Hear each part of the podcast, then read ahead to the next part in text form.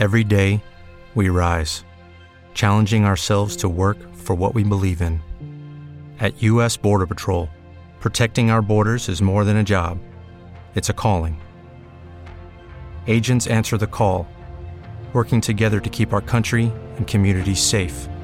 If you're ready for a new mission, join U.S. Border Patrol and go beyond.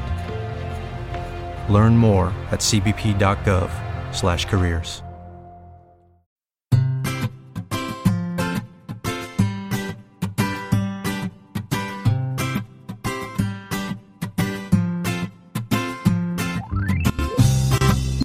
Bienvenidos al capítulo 57 de Perspectiva, un podcast de estrategia empresarial donde analizamos cada semana todas las decisiones y estrategias de las empresas que nos rodean. En el programa de hoy nos sumergimos en las aguas del Cantábrico para conocer la historia de Laguna del Norte. Aprovecharemos el conocimiento de un oyente del sector farmacéutico para profundizar en la píldora de la semana pasada. Por otro lado, hemos visto cómo Starbucks está pensando implantar una medida interesante para aprovechar la tecnología en sus procesos y Amazon ha sido noticia por cambios en dos de los modelos de ventas, Fresh Pickup y Amazon By Beep. Si eres de los que te gusta estar informado, no lo dudes, sube el volumen y acompáñame. Yo soy David Isasi y hoy es 9 de abril de 2017. ¡Comenzamos!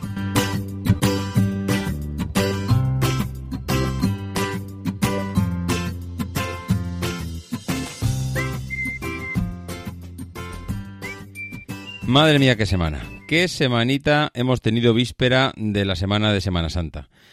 La verdad es que esta semana venimos con un poco de retraso porque mm, em, tuvimos mala suerte. El ordenador con el que grabo habitualmente el programa pues eh, dijo hasta aquí y me ha dado bastantes problemas durante todas las semanas. Si, si me habéis seguido en Twitter lo habréis podido ir viendo y entre idas y venidas a la tienda de reparación, al distribuidor de Apple, pues ha sido prácticamente imposible el poder grabar el podcast porque aunque lo podía haber grabado sobre el ordenador de sobremesa, el problema es la ubicación del ordenador y, bueno, pues que al final uno no vive, no vive solo y es imposible mantener cierto silencio durante la grabación. Pero bueno, solventados ya los problemas y una vez vuelta a la, a la vida normal, pues ya estamos aquí. Mm, vamos con retraso, pero estamos al fin y al cabo, que es lo importante. Esta semana vamos a aprovechar una cosa, y es que la semana pasada hablábamos de cómo había cambiado el mundo del sector farmacéutico eh, de hace 20 años aquí, cómo había evolucionado todo el sector, y ha dado la casualidad, no sé si recordaréis, que comentábamos muy, muy, muy de refilón que más adelante hablaríamos de lo que suponía el mundo de la distribución en, la farmacia que yo conocía algo, pero pues mira, hemos tenido la suerte que uno de los oyentes del podcast no es que lo conozca, sino que lo vive eh, a diario porque está trabajando en el sector. Entonces, vamos a hacer una cosa. Este oyente me ha escrito un correo, un correo en el que más o menos deja, deja una serie de ideas bastante interesantes y yo creo que además que, nos van a chocar a, más de uno que no controlamos eh, a este nivel el sector, pues de cómo funciona toda esa logística de distribución de medicamentos. Yo lo comentaba la semana pasada, mm, un poco así, pues desde mi punto de vista, desde luego de no trabajar dentro del sector. Y es que es un mundo que nos sorprendemos porque todo el mundo pensamos que detrás de, la, de lo que es la, la, la botica de la farmacia, lo que es la rebotica antigua, pues eh, allí conviven miles y miles de medicamentos y están todo. Y realmente hoy en día el mundo de la distribución y el mundo de la logística, pues todos sabemos que trabaja sin stocks. Y trabajar sin stocks, pues supone un just in time en el mundo de, la, de lo que es la logística y distribución, que es una auténtica locura. Voy a hacer una cosa, voy a leer el, el, el email, salvando evidentemente la privacidad del oyente, tanto la suya personal como la de su empresa, mm, bueno, que no, realmente no es lo más interesante en qué empresa trabaja, sino los hechos en sí.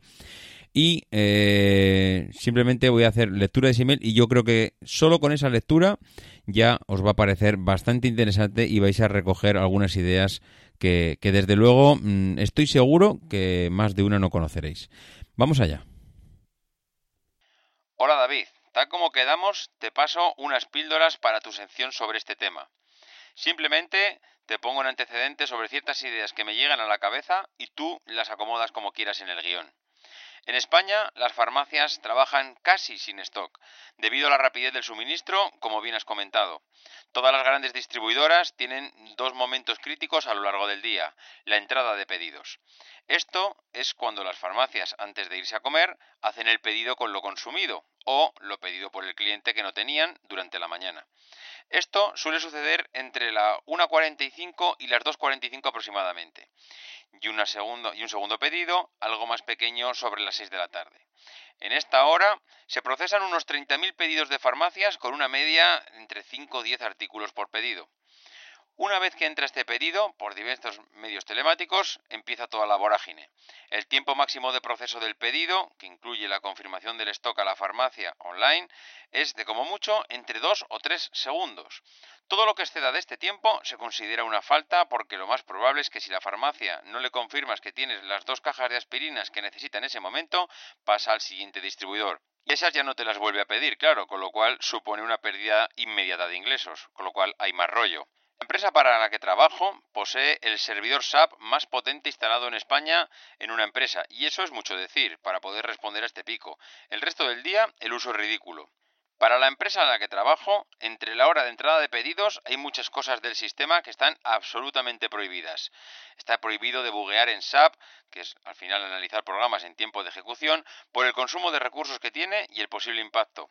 Nada de informes pesados online, nada de modificaciones o creaciones masivas eh, que no sean los pedidos, etc.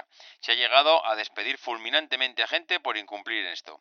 Una vez el pedido se confirma, el almacén robotizado lo procesa a su vez y pone todo lo pedido por la farmacia en una cubeta que va a terminar en la salida de dicho almacén, donde una cola interminable de furgonetas espera la carga para salir zumbando. Los pedidos se mandan completos o no se mandan, sobre todo en los pedidos directos de los laboratorios a las farmacias y que en mi empresa sirven su nombre.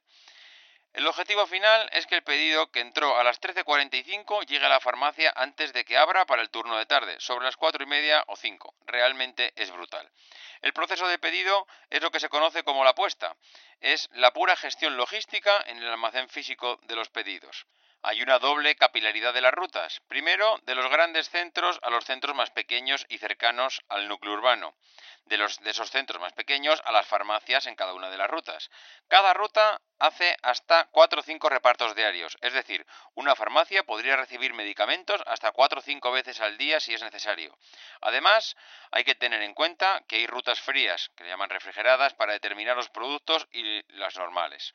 Recuerdo haber analizado el tiempo de respuesta en la creación de un pedido y eh, llegamos a alcanzar el objetivo de procesar el pedido en menos de 1,5 segundos. La reducción de márgenes debido a los precios regulados y el uso de genéricos hace que cada vez sea más importante el volumen para alcanzar objetivos. Y por supuesto, obvio, lo que deja pasta no son los medicamentos, es la parafarmacia. Bien, pues este ha sido el correo de uno de los oyentes, lo cual, primero, agradecerle enormemente la información que nos ha suministrado, porque desde luego a mí me sorprendió, en cierto modo, tanta agilidad a la hora de procesar los pedidos y no deja de ser curioso cómo el mundo de la logística eh, y el mundo, sobre todo, del transporte de, productos de un lado a otro, pues eh, ha llegado a estos niveles de trabajo prácticamente en tiempo real eh, animaros a los que realmente tengáis conocimiento de alguno de los temas que tratamos aquí habitualmente, porque por mucho que yo pueda investigar y conseguir información de lo que aparece en, redes y de lo que aparecen en blogs y en, realmente especialistas en la materia, no hay nada como la gente que trabaja dentro de una empresa o que conoce el mundillo en profundidad. Desde luego, pues no comentaremos los datos privados como hemos hecho en esta ocasión, pero mm, pues al resto de los oyentes le viene muy bien el, conocer estos detalles. Bueno, pues esto ha sido eh, la primera píldora de la semana y nos vamos directos con la segunda.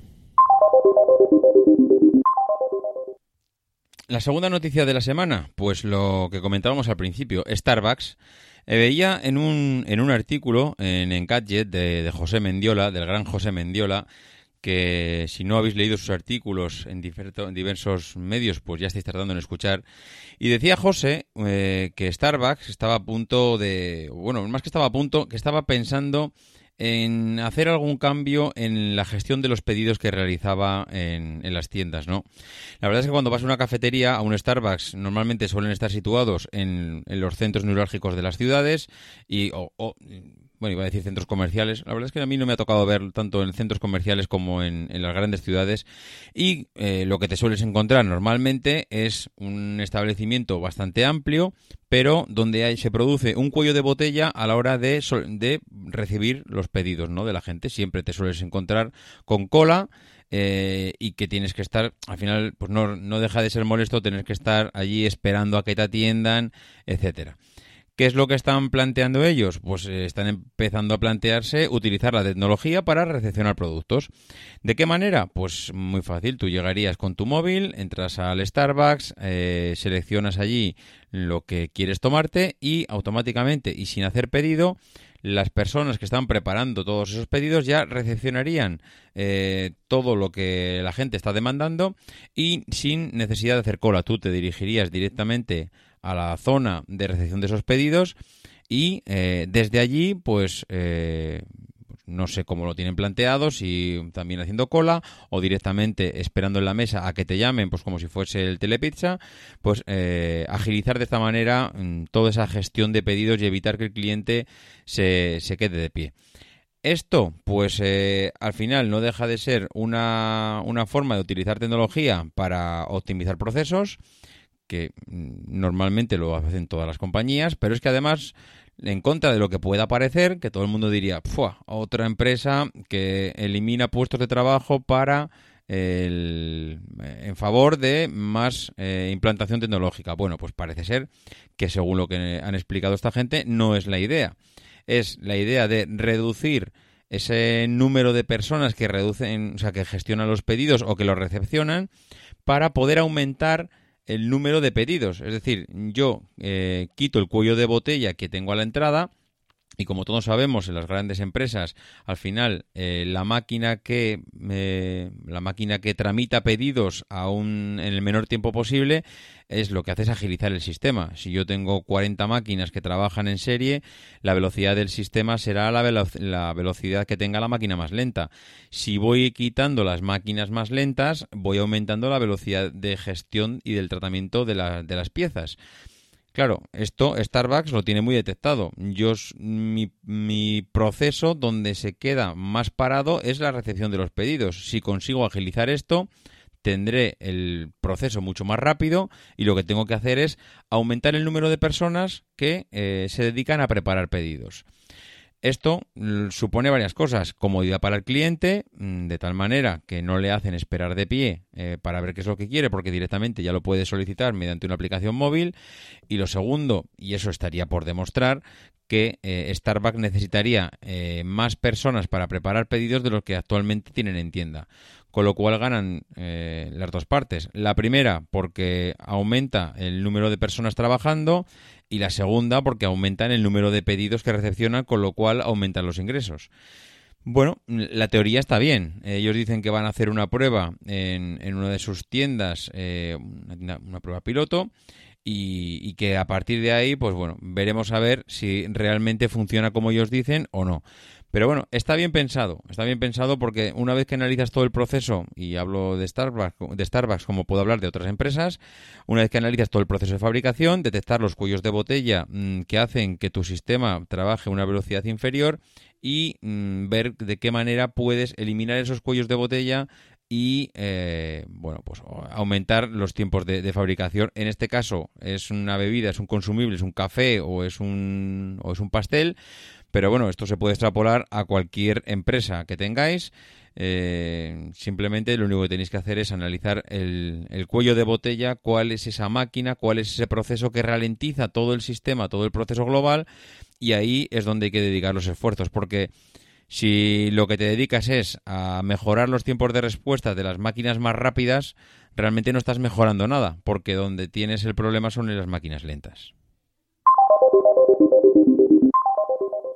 Y como no podía ser de otra manera, esta semana pues teníamos a Amazon también de protagonista por sendas noticias. La primera de ellas, pues que parece ser que no sé si los más viejos del lugar recordarán a Bybib. Bybib era una bueno una plataforma una plataforma online de, de compra de compra online que en el 2010 fue comprada por por Amazon. Amazon compañía estadounidense que estaba en plena expansión por el mundo eh, hizo la compra de bueno hizo la compra de esta compañía no tanto por entrar en España que también sino porque eh, pues recibía gran parte de sus ingresos en el territorio español pero también en Portugal en Italia en Alemania Austria. Bueno pues prácticamente se puede decir que por que por toda Europa. Al final era una manera de, de, no empezar desde cero, sino de partir de algo ya que estaba instaurado, pues para a partir de ahí eh, bueno, montarse en un trail ya en marcha, que tenía cierta velocidad, cierta eh, bueno, ciertos ritmos de ventas, cierto conocimiento del negocio y eh, bueno, a partir de ese tren empezar a, montar todo el, imperio que tiene montado pues por todo el mundo y ya en esta parte de, de, Europa. Bueno, pues mm, la noticia de esta semana es que Amazon dice que, mira, que lo de Bybee, pues que estuvo muy bien mientras duró, pero que es algo que ha dejado de ser rentable y que da por cerrada y amortizada la empresa y, por tanto, la compra que hizo de esos 70 millones de euros en, en su día. Bueno, pues esta es una, una noticia que en cierto modo pues no nos deja ni calientes ni fríos porque es prácticamente lo que se podría lo que se podía esperar de, de un gigante como Amazon que prácticamente va eliminando aquellas herramientas que le sirvieron en su día para instaurarse en ciertos países y para ayudar a su plan de expansión. Pero veíamos esta semana que Amazon Fresh Pickup eh, pues acaba de, de aterrizar como otra forma de, eh, de compra de, de Amazon. Otra cosa se le podrá achacar a Amazon, se le podrá decir lo que queramos, pero que no intenta llegar al cliente de cualquier forma, mm, de eso no, se lo podemos achacar, ¿eh? Porque de verdad es que las mm, cientos de formas en la que está intentando, primero, aumentar el número de clientes, segundo, que el cliente cambie las formas de comprar, que se adapte a los nuevos tiempos, que ya, mm, bueno, utilice diferentes mecanismos para hacer la compra. Y luego, dentro de, esos, eh, de esas formas nuevas de hacer compras, mm, son todo facilidades, porque recordemos que, o recordemos que Amazon Prime llegó a España, pues no hace ni un año, mm, creo que está eh, prácticamente en las grandes ciudades de España, se puede decir, eh, totalmente instaurada. Creo que con bastante éxito, aunque no he vuelto a escuchar eh, grandes noticias sobre cómo le va realmente a este servicio de Amazon Prime, pero yo diría que, que no le va mal y aquí vemos una nueva vuelta de tuerca. Es eh, el Amazon Fresh Pickup, que es un servicio para hacer la compra y ahorrarnos las colas y las esperas. Que, al final, ¿qué le pasa a Amazon Prime? Amazon Prime, el, el servicio que ya tenemos instaurado, el problema que tienes es que tú haces la compra, te la... bueno tienes la posibilidad de que te la manden, incluso tienes la posibilidad de elegir cuándo, eh, en qué franja horaria quieres que te la lleven a casa, lo cual ya es ya de por sí eso ya es una pasada. Pero es que ahora ya eh, vas a tener con este nuevo servicio la posibilidad de pasar tú con tu coche a recogerla y eh, ellos directamente te lo, eh, te lo cargan eh, en el coche. O sea, es decir, como si fueses al, al McDonald's que puedes pasar por la ventanilla y directamente allí hacer el pedido y no bajarte ni del coche, sino que te lo cargan en te lo cargan en el, bueno, te lo dan por la ventanilla, en este caso ellos te los meterían incluso en el maletero. Bueno, pues esta es otra forma de pedir, claro. De aquí ya ni siquiera eh, ni siquiera necesitas un periodo de preparación y viaje como necesitas en el otro servicio, que no te dejan elegir prácticamente, eh, si estás a las 4 de la tarde, pues ya mm, difícilmente vas a empezar a poder elegir la franja horaria de las 6 a las 8, sino que te van a dar franjas horarias mucho más tarde porque ellos necesitan procesar esos pedidos. Aquí lo único que te van a pedir es que llames con 15 minutos de antelación. O sea, es que prácticamente el pedido se, se prepara en tiempo real. Eh, esto, de momento, lo están probando mm, con los empleados de Amazon, eh, que está todo esto en fase beta, pero una vez, abierto al público, pues eh, parece ser que va a estar disponible para los usuarios que ya lo son de Amazon Prime As a new Western Union customer, you can enjoy a $0 transfer fee on your first international online money transfer. Send money to your family and friends back home the fast, easy, and reliable way. Visit westernunion.com or download our app today to get started, and your first transfer fee is on us. FX gains apply, not available for credit cards and transfers to Cuba. Services offered by Western Union Financial Services Inc. and MLS 906983 or Western Union International Services LLC and MLS 906985. Y que, bueno, que es otra manera de adaptarse más a los clientes. Tú decides al final de qué manera quieres que te lo mandemos a casa. Si utilizan Amazon Dash, que es este servicio en el que pulsas un botón cuando se ha acabado algo y te llega a casa, eso mm, no va con horarios, directamente tú haces el pedido, te llegará a casa. ¿Cuándo? Cuando ellos tengan stock, cuando eh, les venga bien optimizar la ruta, etcétera. Puedes elegir Amazon Prime, que aquí sí que te dejan eh, elegir franjas horarias, aunque tienes que avisar con un margen prácticamente de 2-3 horas. Y eh, por otro lado, veremos que también aparecerá Amazon, el Amazon Fresh Pickup, que es la forma de tú pasar a recogerlo y que ellos te lo cargan en el maletero. Recordemos que mientras todo esto está avanzando, ellos siguen investigando en aquel servicio en el que tú directamente entras en su tienda, eh, recoges un producto de una estantería, lo metes en, en tu bolsa, lo metes en tu cesta, lo metes en tu carro y ya automáticamente sales por la puerta, ellos ya saben lo que has cogido, saben lo que tienen que cobrarte y no tienes ni que pasar por caja. La verdad es que eh, a lo que está llegando Amazon para conseguir llegar a, y optimizar eh, todos los recursos y que los clientes elijan Amazon como medio de compra es absolutamente espectacular. Yo es que no recuerdo tanta innovación en ninguna otra empresa del sector. También es verdad que hay que reconocerles que tienen recursos para ello y tienen un CEO que otra cosa no. Pero darle vueltas al coco, mm, unas, unas cuantas. Y ya nos metemos de lleno con la empresa de, esta semana. La verdad es que cuando, cuando hablo de alguna empresa eh, me gusta especialmente las que, bueno, yo creo que me tocan un poco más de cerca eh, tanto por situación geográfica o porque realmente, no sé, sientes como algo, mm, algo que te, que te acerca más a ellas, ¿no? En este caso, no sé, no sé por qué, no sé realmente por qué elegí Angula Saguinaga, esta empresa vasca, como, como, como una de las empresas protagonistas del podcast. Yo realmente eh, creo que fue viendo la tele cuando surgió una noticia de, de esta empresa y enseguida pues me evocó aquellos aquellos años donde donde con, donde escuchabas en familia cuando llegaba la Navidad y escuchabas en familia hablar de, del precio de las angulas, ¿no? Este es un producto tan típico navideño de, de nuestra tierra que, realmente pues te, evoca, o por lo menos a mí me, evocaba esos tiempos de, reuniones familiares en torno a la mesa, el día de Navidad, Nochebuena, Nochevieja.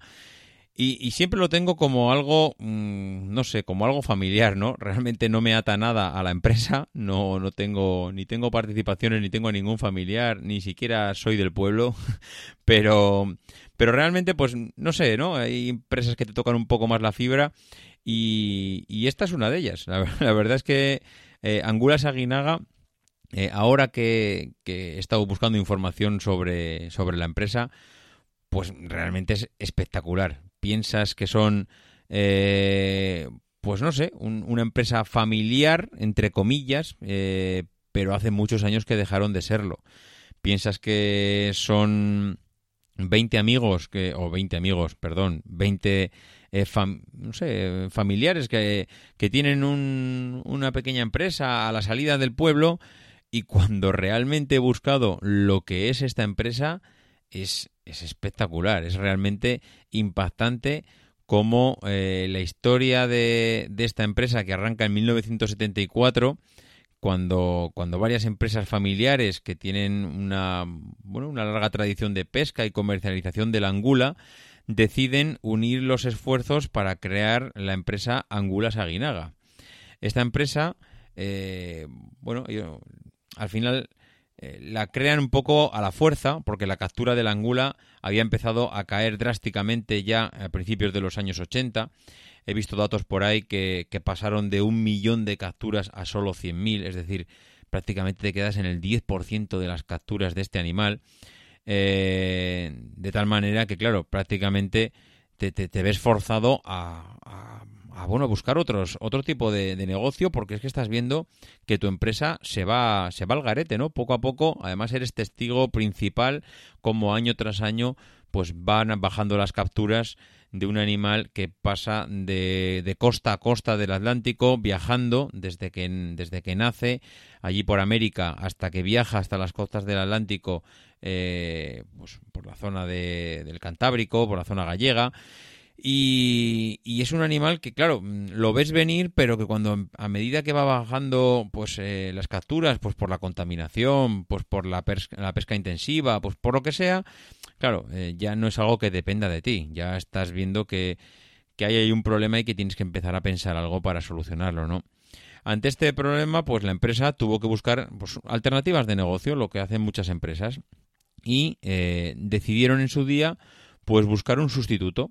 En las Navidades de 1991 eh, se produce el lanzamiento de la Gula del Norte. Eh, Angula Saguinaba abandona la pesca y comercialización de la angula y hace una apuesta un todo o nada a que, a que su producto, la Gula del Norte, sea un, plan de viabilidad a su futuro para su empresa que, veía ya que, que, iba a morir, ¿no? Se trata de un sucedáneo de la angula que a base de surimi ha tenido un éxito pues porque prácticamente la calidad que obtienes cuando la preparas es exactamente igual al original. El producto, evidentemente, lo han protegido por patentes, pues por un lado y por otro. Ya hemos hablado aquí en perspectiva del mundo de las patentes y ellos, desde luego, pues han sabido proteger el producto porque aunque hay otro tipo de marcas y hay otro tipo de angulas, mmm, angulas hablando ya desde el punto de vista mm, sintético, entre comillas, eh, bueno, pues no, no ha habido ninguna que, que supiera equiparar el, digamos, el resultado final que han conseguido eh, ellos con, con, a base de investigación, ¿no?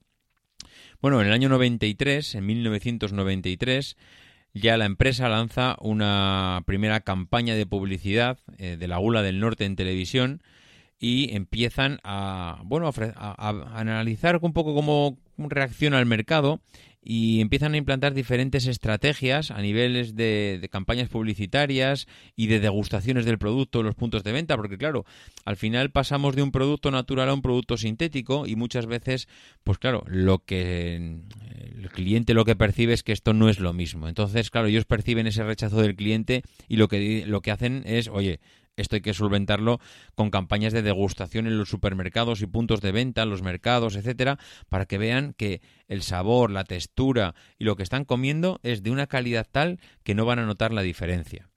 En el año 96, el Agula del Norte es, eh, bueno, ya producto líder indiscutible en su categoría y sigue apostando por eh, seguir innovando y lanza pues nuevas eh, nuevos productos. O sea, dice pues eh, si hasta ahora mi producto ya he conseguido entrar en el mercado vamos a ver de qué manera puedo eh, bueno, que, la gente lo, vea de otra manera o que aquellos que no les guste consumirlo de la manera que yo lo presento, pues eh, lo, bueno, conseguir ganarme esa clientela.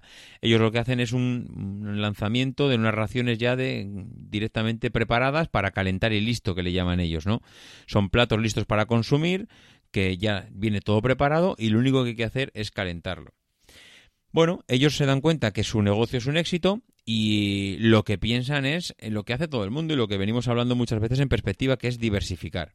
En el año 2000, eh, Angulas Aguinaga amplía la gama de productos y es la primera vez que se sale del producto de la angula a base del know-how que tenía hasta ese momento, todo ese know-how que había aprendido del surimi, porque al final, claro, te puedes imaginar, llevan 10 años trabajando un producto eh, para llegar a una calidad y una excelencia tal que lo que hacen es, oye, mira, esto lo tenemos que aprovechar de alguna manera y, y de hecho lo aprovechan. Lanzan, a, el, lanzan Crisia, que es una marca, un, un, nuevo... Bueno, un nuevo catálogo de productos al final, que es eh, un sucedáneo del cangrejo y que esta gama de productos es también de una calidad que hasta ahora prácticamente era inexistente en el mercado y que encima también es refrigerado, con lo cual prácticamente lo que están haciendo es copiar ese know-how que tenían en el, mundo de la, de la angula, pues trasladarlo a otra gama de productos, a una nueva categoría que el, que el mercado no conoce y que el éxito, bueno, si habéis probado Crisia, el éxito también es, es, bestial, ¿no? O sea, no, no hay nada equiparable en el mercado hasta ese momento. Bueno, pues ellos siguen avanzando. Eh, la compañía vuelve a innovar con Laguna del Norte y en esta ocasión pues hace otro movimiento estratégico que eh, permite que el cliente pueda ver el producto que hay en el interior, lo cual hasta ahora no se conocía. Tú comprabas el producto, pero no sabías lo que había dentro. Ellos cambian ese envase, eso que para ellos les parece tan importante, y es eh, el envase característico de la gula del norte, y lo cambian de la tradicional cajita a bolsas e, y además bolsas de un plástico translúcido para que tú puedas ver eh, el producto que hay en su interior, lo cual todavía te da más confianza eh, para saber lo que estás comprando. Bueno, pues en 2005 Angulas Aguinaga lanza también eh, salolomos, que son porciones de pescado listas para cocinar, que no tienen ni piel ni espinas y que son ideales pues para la dieta de la familia. Que no tienen ni piel ni espinas es algo que ellos con el surimi ya les ha dado bastante éxito, porque recordemos que el surimi es una fuente de proteína que tiene una calidad excelente, que se obtiene de las mejores partes del pescado recién capturado y que esta palabra es una palabra de origen japonés que significa músculo de pescado picado. La técnica de elaboración del surimi, pues tiene una, bueno, es antiquísima y permite extraer el del pescado recién capturado, que recordemos que además, que creo que solo puedes hacerlo durante las primeras cuatro horas de captura, las partes más nutritivas, que se supone que son las más sanas, que no tienen colesterol y que, bueno, digamos que te estás llevando lo mejor del pescado. Eh, el pescado empleado para obtener un surimi de gran calidad tiene que ser muy fresco. Solo, como decía, pueden transcurrir unas horas entre que se convierte, pasa de ser pescado a pasar a ser surimi y el, pescado que ellos decidieron, porque al final esto lo puedes hacer de cualquier pescado, me imagino que durante, durante bueno, unas cuantas sesiones intensivas de pescados también de gran calidad y baratos, fáciles de conseguir y de transportar y de bueno intentar eh, que no se les complique posteriormente el negocio es el abadejo de Alaska se supone que por ellos decían que por la pureza de las aguas, las altas características nutricionales, bueno, bla bla bla bla, esto seguramente se tendrá su parte de, de verdad, pero seguramente también será pues porque será un pescado barato, fácil de conseguir y de transportar. Bueno, pues como decía, en el 2005 eh, vuelven a darle otra vuelta de tuerca a este surimi y presentan los solomomos, sololomos, perdón, que son unas porciones de pescado que, como decía, no tienen ni piel ni espinas y que, bueno, pues están elaboradas con pescado mm, también de la mejor calidad y que, y que, bueno, que ellos todo este tratamiento ya lo conocen. Bien, pues en el 2007 vuelven a sacar nuevos productos al mercado. Ya ves que ellos, a medida que van sacando algo y van viendo que esto se afianza, le vuelven a dar una vuelta de tuerca, vuelven a sacar encima de la mesa todo aquello que conocen y sacan en el 2007 el pulpo eh, hecho por Angulas Aguinaga. Un pulpo también de primerísima calidad que, bueno, ellos lo que hacen es le ponen su sello y le sacan, eh, sacan también, aprovechan para sacar al lanzar ese año algo que se habían dado cuenta que no, que, no terminaba de funcionar, que era el tema de los envases. Claro, ellos lanzan al mercado un envase con un determinado gramaje, pero que hay mucha gente que ellos detectan que en tiendas está diciendo que es que hay demasiado producto para lo que yo necesito consumir en un día. Entonces hacen una innovación en cuanto al envase que han revolucionado el mercado porque hay mucha gente que lo ha repetido y es hacer porciones. No te voy a vender. Al final, el efecto es muy interesante porque ellos una de las respuestas que podían haberle dado al mercado es, mira, pues si te vendo 250 mm, gramos y tú me dices que quieres 125, pues te hago una cajita de 125 y te la llevas a casa. Claro, pero eso lo que hace es reducir la venta. Está reduciendo la venta a la mitad porque mucha gente diría, vale, pues me llevo la de 125 gramos en vez de la de 250. Pero ellos no hacen eso. Dicen, no, no, tú te vas a seguir llevando a casa la de 250, pero ya me encargo yo de dividírtela. Incluso hicieron anuncios de famosos en el que se ve cómo eh, parten, bueno, quedan a cenar y parten la caja de hecho la caja viene ya pues con unas muescas preparadas para ser partida y que cada comensal se queda con la mitad de la caja diciendo que esta ración es tuya, esta ración es mía. Realmente eh, le han, le han ido dando muchas vueltas de tuerca, ¿no? De hecho, en el 2008 han presentado Kinarti, que es otra gama de, de producto, que son las colas de langostino listos para, para, consumir. O sea, es nuevamente darle otra vuelta de tuerca al, al, producto. En el 2011, pues ahí cumplieron 20 años como compañía y, y, bueno, la verdad es que si ves los 20 años no han hecho más que eh, ampliar y diversificar toda la gama de productos que tienen en base al conocimiento que habían adquirido, con lo cual, vamos, una amortización extraordinaria del conocimiento que tienen, porque lo han ido extrapolando a diferentes gamas de, del sector y han utilizado diferentes estrategias para llegar al cliente. Primero, la, lo que es la caja normal. Segundo, la caja eh, en, en, vez de formato caja, formato bolsa. Tercero, la hacen transparente para que tú puedas ver el contenido interior. Cuarto, eh, añaden la porcionabilidad de la caja, dividirla en dos partes, pero que tú te sigas llevando las dos partes indisolubles a casa y que tú seas cuando eliges, cuando las consumes, pero de momento de la compra ya las has hecho.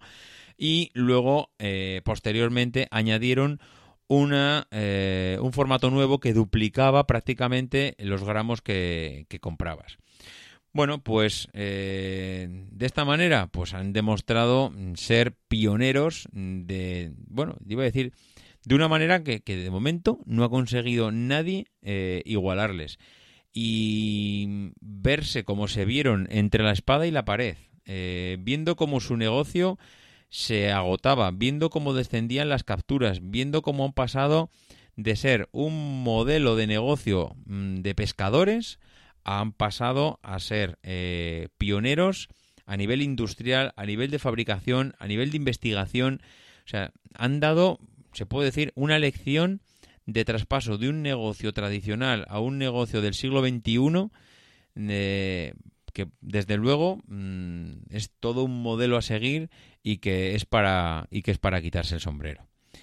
Bueno, pues eh, para ser un capítulo atrasado, yo creo que yo creo que bueno, yo creo que es más que suficiente para el programa de hoy y hasta aquí vamos a llegar. Mm, como digo todas las semanas, pues que muchas gracias a todos los que habéis hecho alguna reseña. La verdad es que últimamente están cayendo con cuentagotas porque, claro, cada vez sois menos los que quedáis en hacer reseña, aunque como sois miles los que escucháis y todavía no hemos llegado a las 300 reseñas, sé que hay muchos que no, que no habéis pasado por iTunes y no habéis dejado algún comentario, así que bueno, espero esos comentarios ansiosamente. Mientras tanto, pues agradecer a César de Alicante, a Martal BCN y a Kinos 1234 sus espectaculares reseñas. Muchísimas gracias. Los que queráis poneros en contacto conmigo, pues para, como decía al principio, explicarme pues cómo son vuestras empresas o, o cómo o cómo podéis eh, hacernos partícipe de cómo han innovado, etcétera, pues lo podéis hacer a través de la forma que queráis, por correo electrónico a davidisasi.mac.com, por Twitter arroba maxatine, al grupo de Telegram, que ya somos muchísimos más de 200 y la verdad es que está bien participar mmm, con diferentes artículos porque vamos viendo un poco lo que va pasando en el día a día y a los demás pues eh, que nos escuchamos la semana que viene y que como digo siempre no dejéis de intentar ser uno de esos locos que hace lo imposible por cambiar el mundo.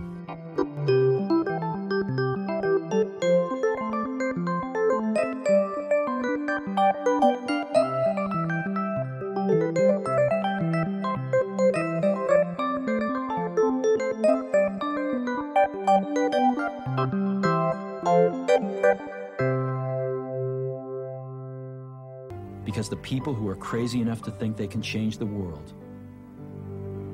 are the ones who do.